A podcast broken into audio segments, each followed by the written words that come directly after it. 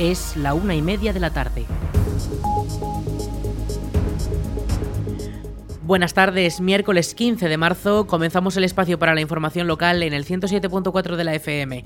Les habla Aritz Gómez. Arranca una nueva edición de la Almunia Noticias.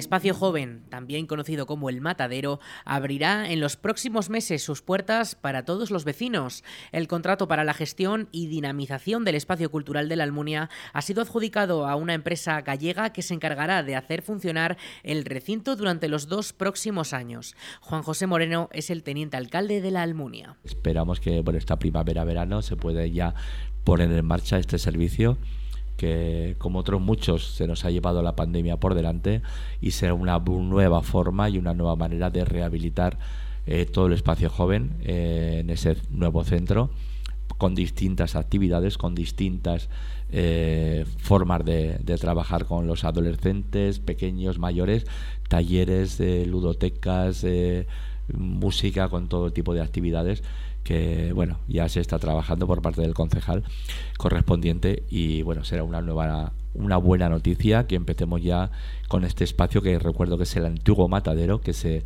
eh, rehabilitó totalmente y es un espacio que está eh, está muy bien preparado con, con todas las nuevas técnicas que, que, se pueden tener y muy bien habilitado para diferentes usos. La empresa será la encargada de organizar los horarios y los espacios de las distintas salas que componen toda la infraestructura disponible. Desde el ayuntamiento esperan que se contrate a gente de la zona. Bueno, ha sido largo, largo y costoso porque este tipo de proyectos y eh, que están que al final se, se licitan y vienen un montón de empresas de servicios pues bueno, pues es complicado que cuando no tienes un problema tienes otro problema, que no cumplen, que dejan de tener eh, posibilidad de hacerlo aquí, o bueno, pues también la parte económica también tiene mucho que ver y a lo mejor uno hace una baja desproporcionada, no puede cumplirlo, se pasa al siguiente y como digo ha sido larga, pero ya tenemos una empresa que es Albalop, una empresa gallega, pero bueno, es una empresa gallega que tiene la sede, eh, que, es, como digo, no la tiene aquí, pero tiene servicios en todo, eh, prácticamente todas las comunidades, con lo cual se ha, se ha comprobado que tiene la solvencia técnica económica. Con la apertura del espacio joven se completa la oferta de espacios del Centro de Cultura Comunitaria de la Almunia, el CCCLA, que comenzará a estar en pleno rendimiento para fomentar la participación ciudadana en la agenda cultural de la Almunia. A lo que fue el matadero se suman la biblioteca, el Palacio de San Juan y el Cubo, los tres localizados en la Plaza de la Cultura, a escasos metros de la próxima reapertura del matadero. El taller de empleo del INAEM ya está impartiendo las clases a sus 16 alumnos. Son 8 de albañilería y otros 8 para auxiliares de geriatría. Todos ellos ya están dando las clases teóricas y muy pronto comenzarán las clases prácticas en la Almunia. Escuchamos a Juan José Moreno, teniente alcalde de la Almunia. Así es, ese es el acuerdo y cuando se realiza en una escuela taller, en este caso, como bien has dicho, de auxiliar de geriatría o de servicios de albañilería, nos planteamos hacer este taller donde en principio tienen unas clases teóricas con algo de práctica y luego ya se meten en harina, como solemos decir, para hacer las prácticas de verdad. Eh, albañilería van a remodelar van eh, una parte del espacio joven, unos almacenes que había, que había pues dedicado a pintura, otro para jardinería y para pequeños enseres que tenemos. Y digamos que con este taller se va ya a completar toda la parte interior del patio que tenemos en el espacio joven, eh, alrededor de, las, de la sala de pintura y será un entorno, eh, como digo ya, para servicios con aulas y con sitios diáfanos para hacer otro tipo de actividades y ya se desaloja toda la parte de brigada de jardinería. Con lo cual es una buena noticia que estas prácticas que son remuneradas, como bien has dicho, porque primero la parte teórica, luego empiezan con la práctica y se acabará la obra, eh, pues van a estar un año Mm, aprendiendo y desarrollando lo que han aprendido, lógicamente, con un director de albañilería con el que va a llevar todo el peso del, del, trabajo y nos vamos a beneficiar de esas instalaciones que van a ser remodeladas. Esto en cuanto eh, a, las prácticas de albañilería.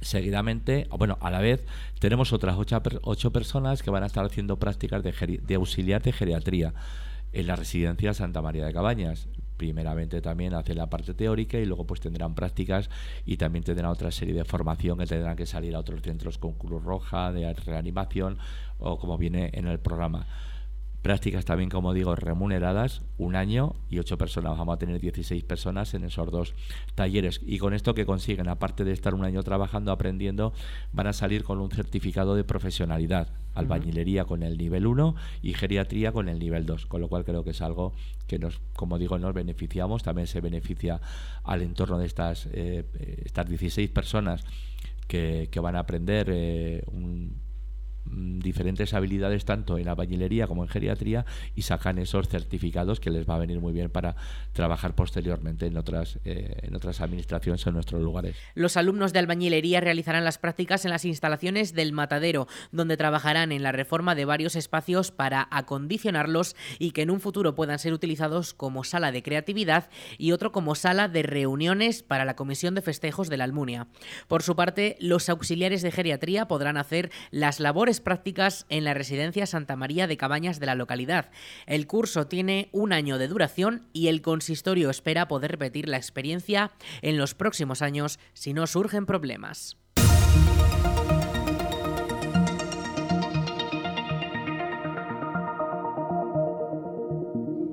La Almunia ha comenzado el proceso para hermanarse con Escalcans, una localidad francesa con la que comparte muchas similitudes demográficas. Desde el consistorio se va a comenzar con la creación de un comité de hermanamiento que permita una continua relación con la localidad. Escalcans está a unos 50 kilómetros de Toulouse, que a su vez está también hermanada con Zaragoza, por lo que la situación de ambas localidades se hace mucho más similar todavía. Durante la última semana de este mes de marzo, el comité de hermanamiento de Escalcans viajará a la Almunia, vendrá a la Almunia para comenzar a conocer mejor mutuamente las poblaciones y realizar proyectos conjuntas que puedan surgir del tejido comunitario de los dos emplazamientos, como ideas de centros educativos o de asociaciones. El ayuntamiento francés ha sido el primero en dar el paso y ha ofrecido la posibilidad de un hermanamiento con la Almunia. Ahora el consistorio zaragozano es el que debe dar los siguientes pasos y ya encabeza el proyecto por la parte almuniense, pero la principal idea es que el proceso, en el proceso intervengan los agentes sociales y culturales de la Almunia. El consistorio ha hecho un llamamiento a todos los interesados a participar en este hermanamiento formando parte del comité o incluso mediante la propuesta de proyectos y aseguran que de este acontecimiento pueden surgir grandes y exitosas iniciativas.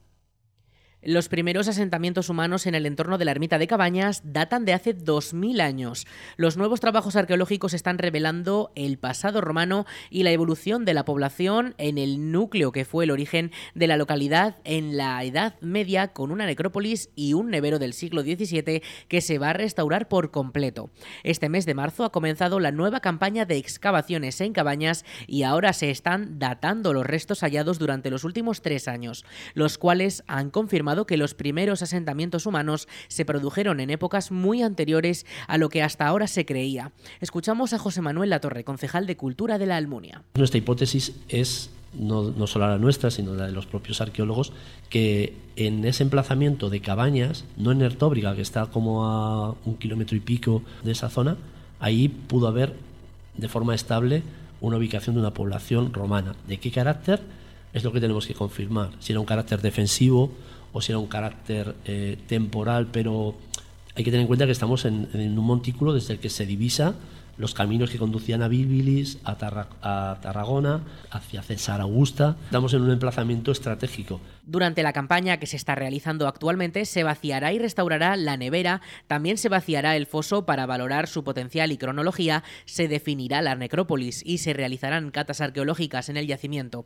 Los trabajos están financiados por el Ayuntamiento de la Almunia y se desarrollan fuera del perímetro de protección de la ermita y cuentan con la autorización también de la Comisión de Patrimonio del Gobierno de Estos suponen la continuación de los que se vienen realizando desde hace ya tres años. Desde el año 2020 2021, 2022 y en la actualidad 2023 eh, se han hecho lo que se llaman diversas campañas periódicamente para ir haciendo por un lado la delimitación más precisa del yacimiento de Cabañas, que está ubicado dentro en el entorno del yacimiento de Puyredondo, y a la vez también haciendo pues trabajos de control de investigación en el entorno, porque es un entorno que está como muy, muy revuelto, muy tocado y muy transformado.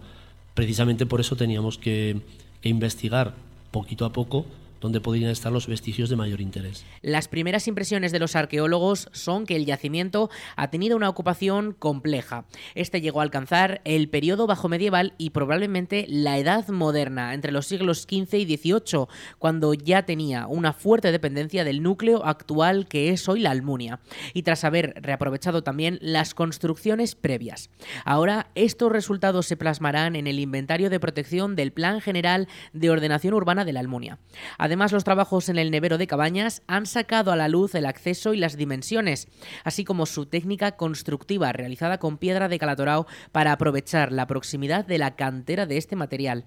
Una infraestructura que pertenecía a los propios vecinos y que tiene mucha información registrada en los archivos municipales de la Almunia. Escuchamos de nuevo a la torre. El nevero de Cabañas es un, nevero muy grande. está construido con piedra de Calatorao, tiene una profundidad que basándonos en el recuerdo de, personas, vecinos de, la Almunia, ellos recuerdan que la nevera tenía unos 10 u 11 metros de profundidad. Y bueno, la, técnica de, conservación de la nieve era por capas, alternando nieve prensada, paja, de nuevo nieve, de nuevo paja, de nuevo nieve, de nuevo paja. Y después se, se comercializaba haciéndole cortes a la nieve partiendo de arriba, porque el nevero de arriba tiene una cúpula y una puerta de entrada, y por ese acceso la gente que trabajaba en la nieve, que en invierno se dedicaba a la conservación y en verano, bueno, en la, época de, venta, pues se dedicaba a la, a la, venta. Son unos trabajos que en el futuro podrían tener una proyección turística, tal y como señala el concejal de Cultura y Participación Ciudadana, porque según en declaraciones a esta emisora, es un espacio que les gustaría convertir en una línea del tiempo que permita hacer un recorrido desde casi los primeros pobladores de nuestro entorno.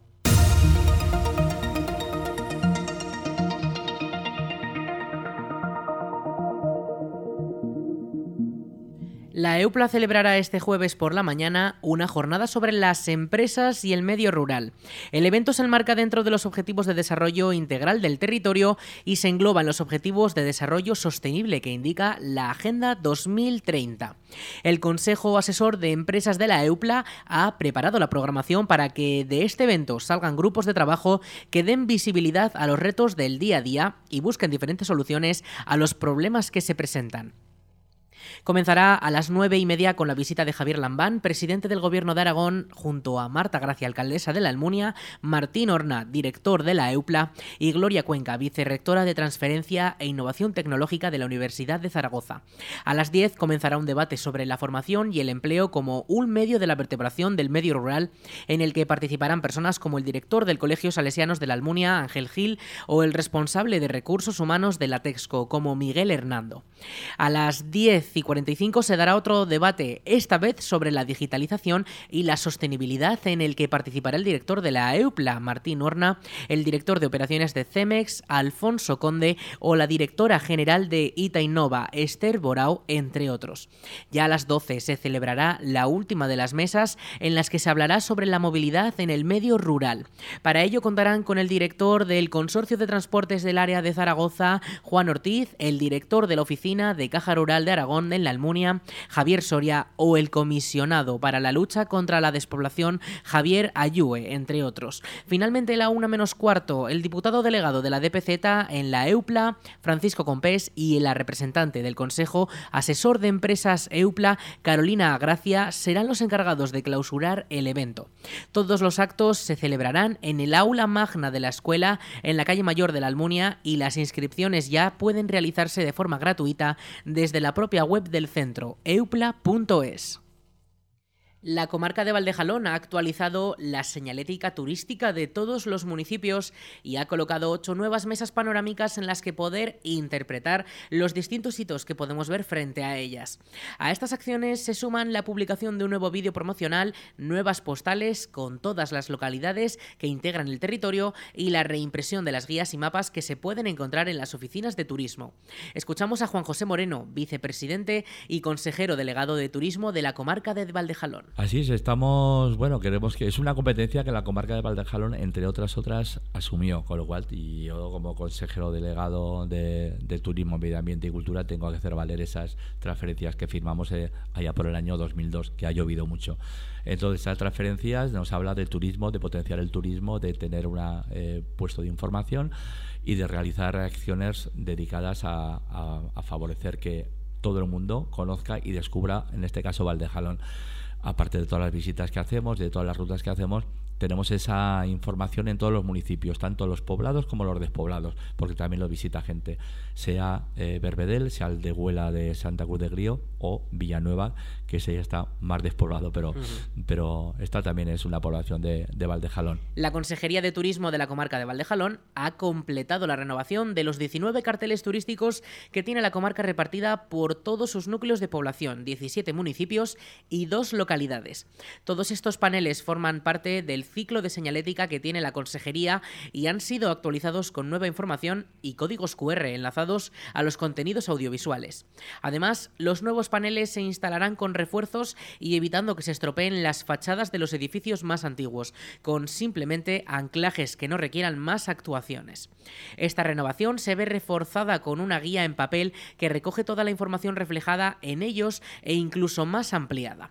La Consejería ha reimprimido y actualizado con nuevos recursos gráficos las guías, planos y mapas que tiene en todos sus puntos de información turística. Retomamos ahora el cambiar toda la señalística que teníamos en los municipios, que habla del patrimonio artístico, histórico y natural, eh, para que vean con esa información ya actualizada. La última cartelería eh, se colocó allá por el 2003-2004, creo recordar, y ahora ya pues actualizamos eh, esa información con un diseño más potente, más dinámico, más visual y también más protegido como que estaba el anterior. Se van a colocar en, bien en, los edificios como casonas, palacios, en el ayuntamiento o bien en la pared de la iglesia, por poner unos ejemplos, que cada ayuntamiento nos dice dónde colocarlos, con lo cual, eh, como digo, va a estar esta información que además que incluye tanto en este tipo de material que vamos a hacer como en todo prácticamente lo que hacemos ya, incluimos dos códigos QR.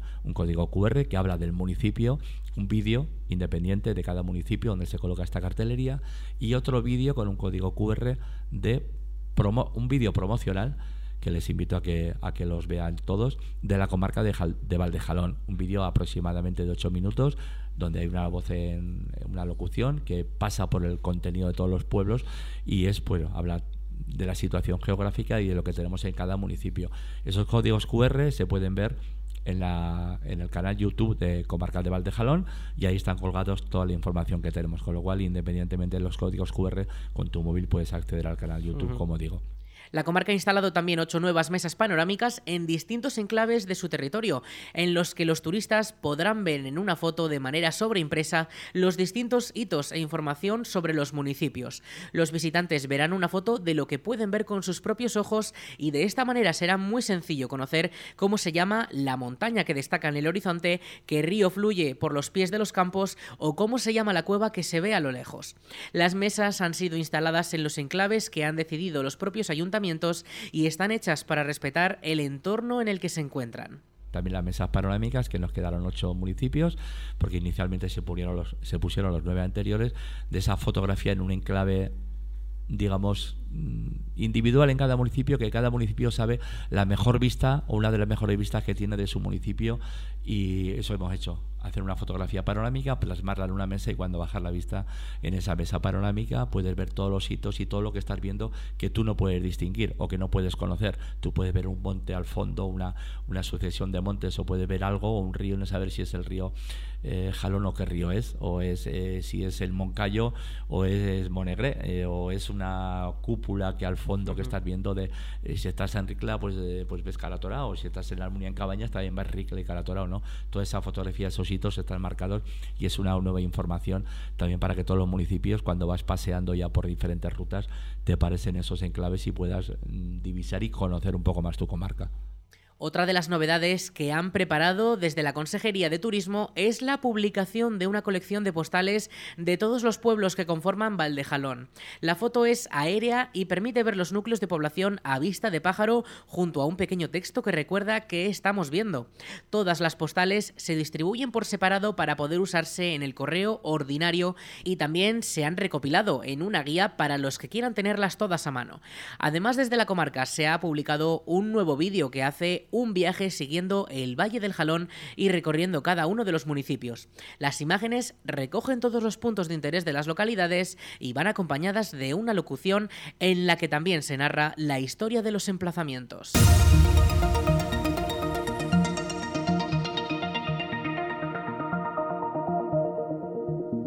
Las instalaciones de la ya cerrada Zufrisa, a los pies de la autovía en Calatorao, volverán a ponerse en marcha reconvertidas en un centro de producción y distribución de coliflor y brócoli.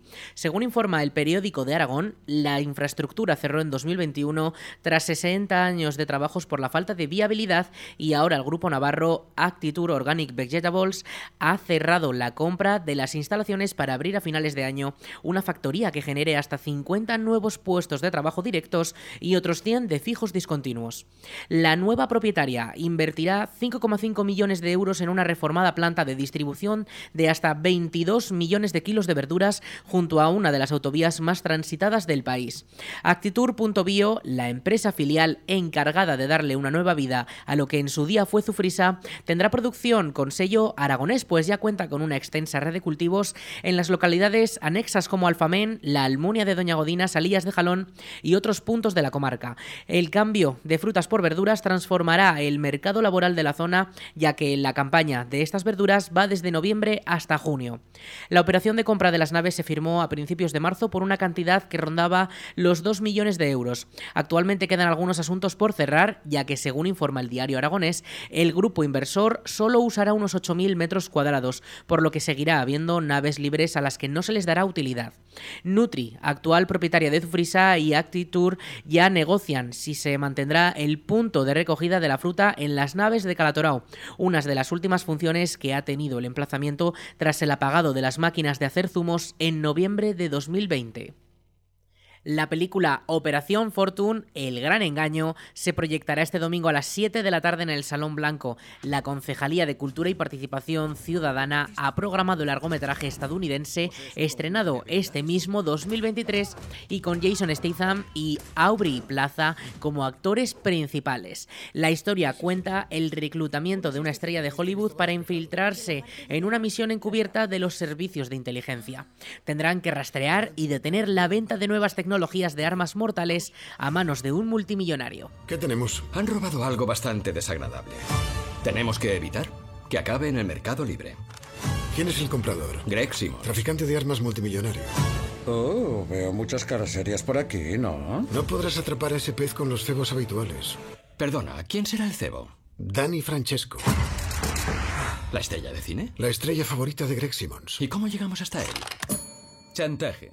La película cuenta con una calificación de edad para mayores de 12 años y las entradas ya pueden adquirirse en aragontickets.com y como siempre también un rato antes de que empiece en taquilla. ¿Qué vas a hacer con eso? Dispararles, cariño. Entonces no te ha visto nadie. Sí, Eso es un sí. ¿No te ha visto nadie? sí, ¿O un sí te ha visto alguien? eh, sí.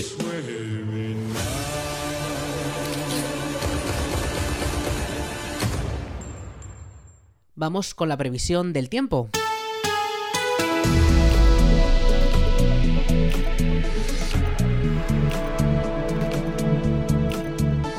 En cuanto al tiempo para este miércoles 15 de marzo tendremos temperaturas máximas de 21 grados. Ah, Hoy bajan esas máximas, las mínimas se mantienen. Esta próxima madrugada 9 grados de mínima.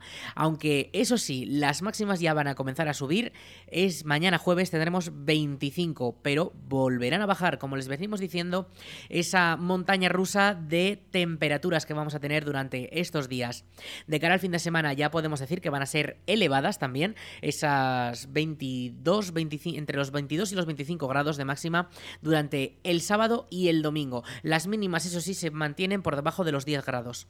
Los cielos, vamos con el estado de los cielos, sí que vamos a tener nubosidad de tipo alto durante hoy y mañana y a partir del jueves sí que podría tener algo más de nubosidad consistente que podría dejar alguna precipitación muy leve, según avanza la Agencia Estatal de Meteorología. Además, el viento no lo vamos a tener muy presente y no va a soplar demasiado fuerte con rachas que podrían llegar solamente hasta los 15 kilómetros por hora.